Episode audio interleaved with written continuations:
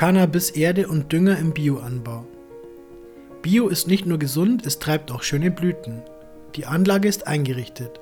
Für Luft und Licht ist gesorgt und auch woher die Cannabispflanzen bezogen werden, wurde bereits recherchiert. Was noch fehlt, ist ein geeignetes Anbaumedium, wie auch Düngemittel, jene zwei Aspekte, durch die sich der Bioanbau neben dem Verzicht auf chemische Pestizide wahrscheinlich am meisten von der konventionellen Cannabisproduktion unterscheidet das Anbaumedium der Wahl, Bioerde. Das Material der Wahl, in das jede Bio-Cannabis-Pflanze getopft werden sollte, ist jedenfalls die richtige Cannabiserde. Diese dient den Pflanzen im Vergleich zu Steinwolle und Co.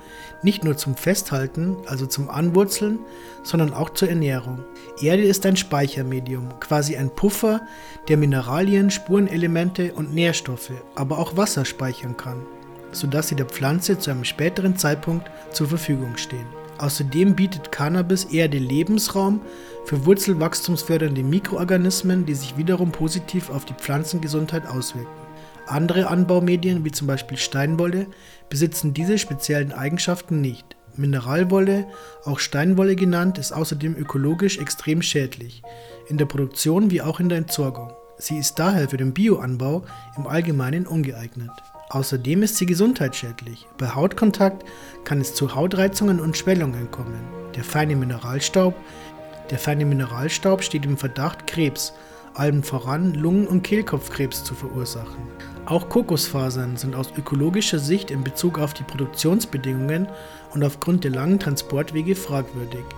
Im Gegensatz zu Steinwolle sind Kokosfasern jedoch grundsätzlich im biologischen Landbau zugelassen worauf bei Cannabis Erde zu achten ist. Erde ist nicht gleich Erde. Da konventionelle Erde häufig vom Hersteller mit Pestiziden vorbehandelt wird, sowie gerade im Cannabisanbau mit chemischen Düngemitteln bereits vorgedüngt wurde, empfehle ich ausschließlich den Kauf von biologischer Anbauerde, meist auf Englisch als Organic angegeben, aus dem Grow Shop. Vorsicht, Natur pur, All Natural oder ähnliches klingt zwar gut, hat aber nichts mit Bio zu tun. Ein schwieriges Thema im biologischen Cannabisanbau ist der Torf. Torf entsteht auf natürliche Weise in einem extrem langsamen Prozess in Mooren, wobei ein Hektar Moor etwa viermal so viel CO2 bindet wie ein Hektar tropischer Regenwald, zeitgleich jedoch in 1000 Jahren nur um einen Meter Torf wächst. Trotz dieser wichtigen Eigenschaften, gerade in Zeiten des Klimawandels, wird Torf immer noch abgebaut, um als Pflanzenerde und vor allem als Brennstoff verwendet zu werden. Wer biologisch im Sinne von umweltschützend, nachhaltig und klimaschonend leben möchte, sollte daher grundsätzlich bei jedem Kauf von guter Cannabiserde darauf achten, dass kein Torf beigemischt ist. Leider ist besonders im Cannabisanbau die Torfproblematik noch nicht angekommen.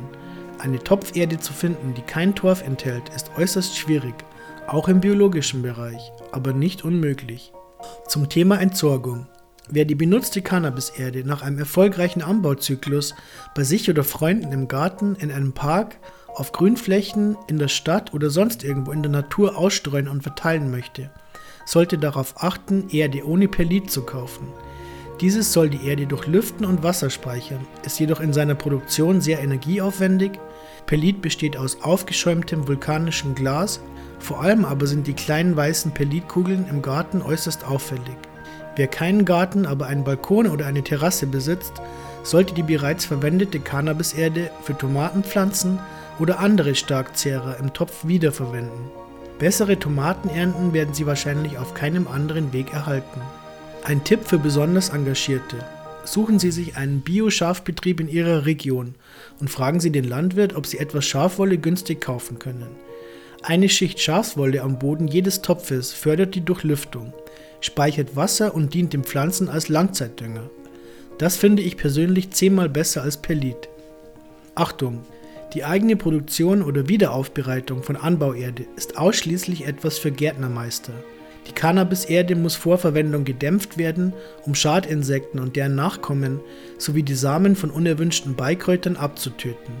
Der pH-Wert muss richtig eingestellt und die Düngemenge muss richtig kalkuliert werden. Alles äußerst sensible Bereiche. Daher lieber Finger weg und auf ein fertiges Produkt aus dem Growshop Ihres Vertrauens zurückgreifen. Tipp: Sehen Sie sich einmal nach einem Bio-Growshop um. Zumindest in Österreich gibt es bereits eines. Auch die Pflanze isst, was sie frisst. Haben Sie schon einmal konventionelles versus biologisches Cannabis blind verkostet, quasi blind verraucht? Probieren Sie es einmal. Sie werden den Unterschied schmecken und wahrscheinlich auch in Ihre Lunge spüren.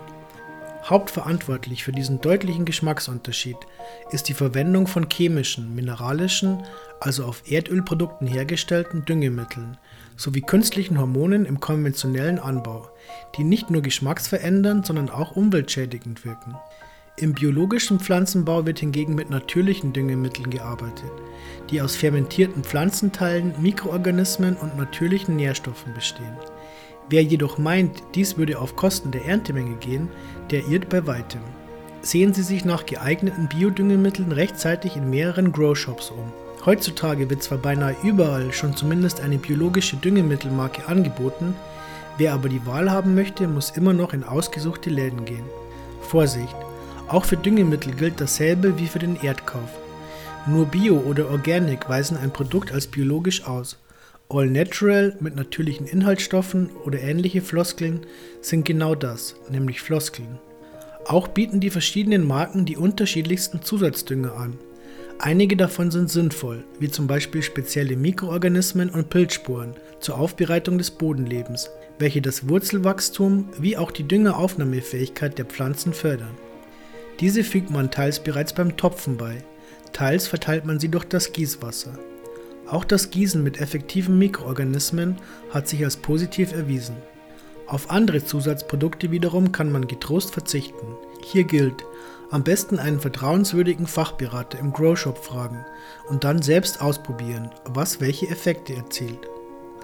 Beachten Sie bereits beim Einkauf, dass Biodünger empfindlicher ist als mineralischer Dünger. Er kann kippen, also schlecht werden. Kaufen Sie daher im Zweifelsfall lieber häufiger kleine Mengen, auch wenn das teurer ist als Großpackungen. Achten Sie dann außerdem auf die Lagerung. Biodünger lagert man immer verschlossen, wenn möglich kühl und nicht zu hell. Extrem hohe Temperaturen wie auch Frost vertragen die enthaltenen Stoffe und Mikroorganismen nicht. Zwar riechen die fermentierten Pflanzenteile im Allgemeinen streng, sollte sich jedoch an dessen Geruch von einer Düngegabe auf die nächste stark etwas ändern, dann entsorgen Sie den Dünger lieber. Biodünger kann man theoretisch auch selbst herstellen. In solchen Fällen werden dann meist Brennnesseljauche oder ähnliches verwendet. Da man mit falschem Düngen jedoch am meisten Schaden bei den Pflanzen anrichten kann, würde ich dies nur Menschen empfehlen, die in Chemie bewandert sind und wissen, wie man den pH-Wert misst und einstellt. Wer eine ertragreiche und sichere Ernte haben möchte, sollte jedenfalls zu gekauftem Biodünger greifen. Aber natürlich gibt es noch zahlreiche Tipps und Tricks fürs Gießen und Düngen, die man anwenden kann, um seinen Pflanzen auf natürliche Weise etwas Gutes zu tun. Ein absoluter Hit ist die Verwendung von Regenwasser zum Gießen. Dieses Wasser ist nicht zu kalkhaltig und frei von chemischen Rückständen, wie zum Beispiel Chlor, das in vielen Regionen Europas zur Wasseraufbereitung auch im Trinkwasser enthalten ist. Lebt man in einer Wohnung, ist der Zugang zu Regenwasser meist mehr als schwierig. Alternativ empfehle ich das Aufstellen eines Wasserfasses im Grow-Zelt bzw. der Anlage, in dem das eingefüllte Wasser abstehen kann, bevor es vergossen wird. Dies bringt einige Vorteile mit sich. Eventuell enthaltenes Chlor oder ähnliches können ausdampfen. Kalk kann sich am Fassrand absetzen und wird damit dem Wasser entzogen. Die Wassertemperatur kann sich an die Zimmertemperatur anpassen, beziehungsweise kann man das Wasser mit einem Aquarienheizstab im Winter vorwärmen. Die Wurzeln der Cannabispflanzen werden es danken, wenn sie mit lauwarmem statt eiskaltem Wasser gegossen werden, indem sie animierter wachsen. Viele weitere Informationen, Tipps und Tricks zum Thema Gießen und Topfen finden Sie in meinem Buch BioGrow, erschienen im Nachtschatten Verlag. In der nächsten Folge dieser Bio-Reihe dreht sich dann alles um das Thema biologische Schädlingsbekämpfung im Cannabisanbau.